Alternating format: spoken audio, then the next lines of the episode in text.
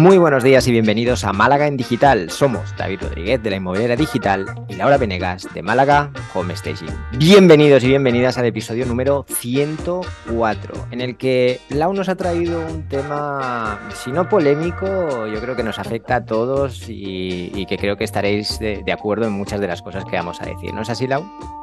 Así es, David. Hoy vamos a hablar porque hay ciertas industrias donde se pueden permitir maltratar al cliente, ¿no? y, es una realidad. Eh, bancos, aerolíneas, algunos seguros incluso, eh, son tan descarados en cuanto a, la necesidad de su servicio que son capaces de decirle a un cliente que, vamos, que tienen que contratar o utilizar cierto servicio porque si no ellos no ganan dinero. Y esto me parece ya la locura total, ¿no? Entiendo que esto lo dices por algo, puede ser algo que a lo mejor has vivido, Lau, es posible, suena. algo, algo que me ha pasado recientemente, exactamente, ir a un banco a pedir una hipoteca y que me obliguen a contratar un producto por tres años, en este caso era una alarma, pero sé eh, contratar electricidad con XXX, eh, seguros de vida, seguro de hogar, donde normalmente te dicen, bueno, pues tú lo bonificas y si no lo quieres no lo utilizas, pero en este sitio la directora de, de la sucursal me ha dicho directamente que lo tengo que contratar sí o sí tres años, porque si no el banco no gana dinero. Y digo, como si fuera mi culpa que el modelo de negocio del banco pues no estuviera funcionando, ¿no? Yo creo que, que, si nos ponemos en el caso, tú imagínate que vas a un supermercado, ¿no? Has hecho toda tu compra, llegas a la caja y te dice la persona que está allí cobrando que si no compras unos chicles de esta marca, el supermercado no gana dinero, ¿no? Ves que directamente o eso coges las bolsas y te vas. O, no sería, es que no sería, no sería viable, ¿no? Entonces es cierto que hay ciertos, ciertas industrias, ciertos sectores, cierto tipo de productos que también, si, si nos fijamos, van un poco de la mano, porque eh, hablábamos de seguros, hablábamos de hipotecas, pero casi todos los grupos bancarios hoy en día eh, han absorbido grupos de seguros. O sea, es más bien, un, yo creo que es como un modelo de negocio en el que lo que, lo que importa, en lo que se basa es en el volumen máximo posible de clientes, que generalmente en un principio todo es eh, muy bueno porque están haciendo crecer esa bolsa de clientes, pero llega un momento en el que imagino que hay un punto de rotura en el que tienen que empezar con este tipo de ventas cruzadas, por, llamarlo de alguna manera, para empezar a sacar el máximo, la máxima rentabilidad, ¿no? Yo sí que entiendo que quizás sean modelos incluso que puedan, no voy a decir que tengan pérdidas al principio, pero que no irán con unos márgenes muy, muy grandes y que llega un momento en el que es cuando empiezan a intentar sacar ese margen, a recuperar todo ese margen, a hacer el dinero de verdad y ahí es donde el cliente dice, ¿esto qué es? Eso, además, a ver, lo que a mí me choca, lo mismo pienso con, con, las aerolíneas, ¿no? Que al final uno viaja casi como ganado Em, creo que en otro momento estaríamos locos y sin embargo ahora lo aceptamos tan mm. tranquilamente, ¿no? De, de viajar apretados mal, sin poder llevar el equipaje que necesitas, etcétera, etcétera. Eh, creo que, que, son industrias que, vamos, que para mí que han perdido el norte, ¿no? han perdido completamente el norte y el servicio social que hacen, porque si tú llevas años sin ganar dinero o, o que vas dando pérdidas, pues lo que te tienes que replantear es el modelo general. Em, no realmente eh, cómo obligar al, al, cliente a sacar ese extra. Em, vamos, es como si tú obligaras a una persona a hacer una página web de 20, de 20 hojas porque si no, no ganas dinero. Eso no tiene... planteo. a ver, pero claro, entiendo que la yo para mí ha ido como dos factores, ¿no? Uno es la competencia y otro es, por llamarlo de alguna manera, la expectativa del usuario. Ahora me explico. Es decir, por un lado la competencia. Está claro que hay sectores donde si hay cuatro compañías o cinco compañías que prestan ese servicio y las cinco lo hacen igual, pues eh, como cuando hablábamos de compañías telefónicas, por ejemplo, ¿no? Que ya decías, es que me estoy cambiando, pero es que al final todas acaban siendo lo mismo. O va a ser, sí, e, es que al final acaba siendo como a ver quién lo hace menos mal, ¿no? Y eso está relacionado con la segunda parte, que nuestras expectativas cada vez son más bajas y cada vez nos conformamos más y cada vez nos quejamos menos y cada vez pues eh, somos menos exigentes. Ya estamos como asumiendo que vamos a viajar incómodos, que porque quizá tampoco lo que estamos buscando es un precio, ¿no? Y, y, cuanto más bajo sea ese precio, como más dispuestos estamos a asumir, más dispuestos estamos a asumir una mala calidad de servicio. Pero es que en ningún momento lo pone eso, ¿no? No lo especifica. No, no, te ponemos este precio y al lado, pero cuidado, la contraprestación es que vas a recibir un servicio de muy baja calidad, ¿no? Ah, creo que hay un poco de las dos partes, porque sí que yo sigo pensando y siempre he tenido fe en que el usuario es quien, quien decide, el consumidor al final es quien decide y quien hace que el mercado vaya en una dirección o a otra. Si en el momento en el que el mercado empieza a bajar y la calidad empieza a ser cada vez peor, es porque nosotros también de alguna manera lo estamos aceptando y seguimos comprando, ¿no?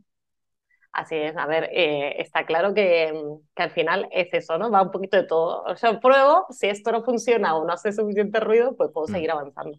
Y creo que ahí está, está un poco el error también, y creo que también es algo interesante para que nos planteemos nosotros en nuestras empresas, ¿no? Que a veces eh, queremos poner con calzador ciertas cosas que no son de todo buenos para el cliente, pero que a nosotros nos sirven a nivel de imagen, a nivel no solo de facturación, que muchas veces hay otros otras razones que también nos interesa ver con nuestro cliente, ver qué, qué somos, ¿no? Entonces, siempre que hablamos de estar centrado en el cliente, eh, como una gran empresa puede perder el norte, pero que cuidado que también nos puede pasar a nosotros siendo pequeños, ¿no? Y, eso también se ve mucho en el sector inmobiliario, de, de inmobiliarias que, que, te quieren vender a cualquier costa o que presentan lo, o te muestran los inmuebles de una manera que decís, madre mía, no te olvides que yo también soy tu cliente, que el comprador también es tu cliente, ¿cómo me traes este sitio así? Y, y bueno, que, que hay al final hay a nivel global eh, un tema y que nos podemos ver reflejados, que nos parece súper, o sea, eso lo primero que hice no fue indignarme y verlo. Y luego pensar que, o sea, a ver, en qué, en qué sitio también nos estamos equivocando nosotros, ¿no? Como, como empresa, para ver si realmente en algún punto estamos ahí también, ¿no? De querer encajar cosas incluso sin querer, incluso a veces sin darte cuenta. Claro, claro, porque al final es así. A mí lo que me chocó fue que te dijeran tan alegremente, no lo mismo que la aerolínea, ¿no? Tú pagaste ese pasaje, porque como pueda, te lo dice muy abiertamente, pero uno a veces, eh, sin ser tan, tan descarado, pues, pues hace ciertas cosas también. Al final yo creo también que el, negocio pequeño o mediano, mediano grande, tiene bastantes diferencias con este tipo de empresas. La primera es que generalmente estás más en contacto con el, con el cliente, ¿no? En el caso de esas grandes compañías, pues las personas que toman las decisiones más crudas jamás van a estar en contacto con el, con el cliente final. La persona que tiene una inmobiliaria probablemente va a estar todo el día viendo a los usuarios, incluso atendiendo sus quejas, ¿no? Por lo tanto, también quizá eso es parte del por qué le, le, debería dar más importancia a este tema. Digo debería, porque no siempre es así. Pero por otro lado también la competencia es eh, voraz. Es decir, eh, ¿cuántas compañías em, de vuelo hay? ¿Cuántas inmobiliarias hay ya por manzana de calles? O bares, o cafeterías, o tiendas de ropa, o tiendas de zapatos, ¿no? Yo entiendo que cada emprendedor nos sentimos un poco únicos y diferentes a los demás, pero cuando pones los pies en el suelo te das cuenta que, a ver, pueden haber pequeñas diferencias, pero en general lo que percibe el consumidor normalmente es un servicio muy parecido. Entonces, lo que puede cambiar que es en el momento en el que nosotros tenemos que dar respuesta a un problema, que nadie dice que, no cometamos errores. Yo no creo que ni grandes empresas ni pequeñas empresas están libres de cometer errores. Todos los vamos a cometer, pero la manera en la que respondemos a esos errores puede suponer una enorme diferencia, como mantener ese cliente, como aumentar la recurrencia, como generar más confianza, como que te recomiende yo soy una persona muy que tiende mucho a cometer errores, ¿vale? Por decirlo de alguna manera. Los he cometido en mi trabajo y los seguiré cometiendo seguramente. Pero sí que es verdad que yo he tenido recomendaciones de clientes con los que no ha salido bien. Pero la respuesta, cuando hubo un fallo, cuando hubo un retraso en los plazos, cuando hubo algún error o un malentendido, siempre he intentado que sea poniendo al cliente en el centro, no poniendo, eh, yo, si yo la he pifiado, si yo he cometido un error, si yo he calculado mal, no es el cliente que lo tiene que pagar, al menos desde mi punto de vista. Total, totalmente de acuerdo, David. Al final, eso. Yo creo que siendo pequeños o teniendo empresas más pequeñas, nos podemos dar el lujo de replantearnos cada tanto como lo estamos haciendo y asumir nuestros errores de manera muchísimo más fácil y con las consecuencias posiblemente mucho más, mucho menores, ¿no? Que si un banco dice, oh caramba, la cláusula suelo era ilegal, hay que devolver un montón de dinero.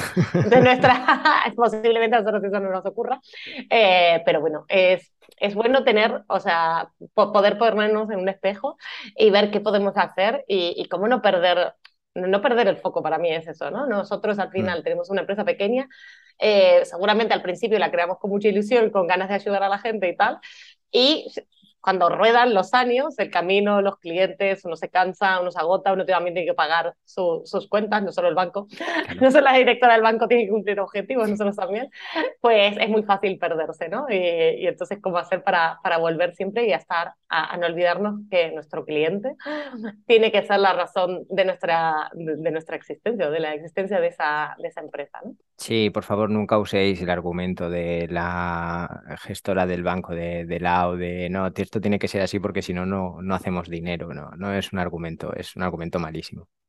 Muy malo, muy malo. Y no me ha mm. convencido. Así que, bueno, eh, yo creo que con eso es todo. Podemos cerrar un poquito. ¿Tú tienes algo más que compartir? Nada más. ¿Alguna herramienta que nos hayas traído esta semana, David? Bueno, más que herramienta, sí que lo que decimos, ¿no? Hacer ese ejercicio un poco de cuando estemos criticando lo que tú comentabas, que si estamos criticando lo mal que nos atienden en no sé dónde o lo mal que hacen no sé dónde el no sé qué, que hagamos ese ejercicio de espejo y nos, nos miremos un poco a ver si por ahí nosotros estamos haciendo algo sin darnos cuenta. Muy, muy buena idea, muy buena idea. Eh, yo me he apuntado a escribir la visión y la misión de nuestra empresa, porque al final tenerla escrita eh, nos ayuda a ver a dónde, a dónde vamos. Muy importante, muy buena idea. Em, ¿Algún libro, una peli, una serie? No se me ha ocurrido. ¿Tú tienes alguno? ¿Tienes algún libro para esto? Tú siempre tienes libros para todo. Sí. Podría haber sido una serie también. Lo estuve tratando de pensar en alguna serie, pero creo que eh, un, un, libro que se llama Everything is Happy. Eh, todo, todo está ahí, de Mark Markson. Eh, vamos, yo he recomendado otro libro de él, que es El sutil arte de que todo te importe mm, una De acuerdo, sí. Bueno, pues va así. Y ese libro de, habla de eso, de todo está mal en el mundo, para no decir la palabra que pone en el título. Y es un libro sobre la esperanza, ¿no? De qué podemos hacer al final para... Parece en el mundo que todo va, rueda abajo, cuesta abajo, pues al final es un libro sobre la esperanza, aunque su título no lo parezca. Y está, vamos, está muy bien y él escribe de forma muy divertida. Un libro muy ameno. Muy bien, tiene muy buena pinta y estoy totalmente de acuerdo. Al final es, por, en parte son ciclos y en parte también es que yo creo que todas las generaciones siempre han tenido la sensación de que el mundo se iba al traste. Así que igual alguna acierta, pero de momento ahí seguimos. De momento seguimos y intentemos que para mejor en el futuro. Así que bueno, muchísimas gracias David, gracias a todos por acompañarnos en nuestras conversaciones de cada lunes. Si te ha gustado el podcast, nos puedes dejar tus comentarios y likes y no te olvides de darle a suscribirte. Si tienes alguna sugerencia, nuestro email es malaganigital.com. Buena semana. Que tengáis una feliz semana, familia.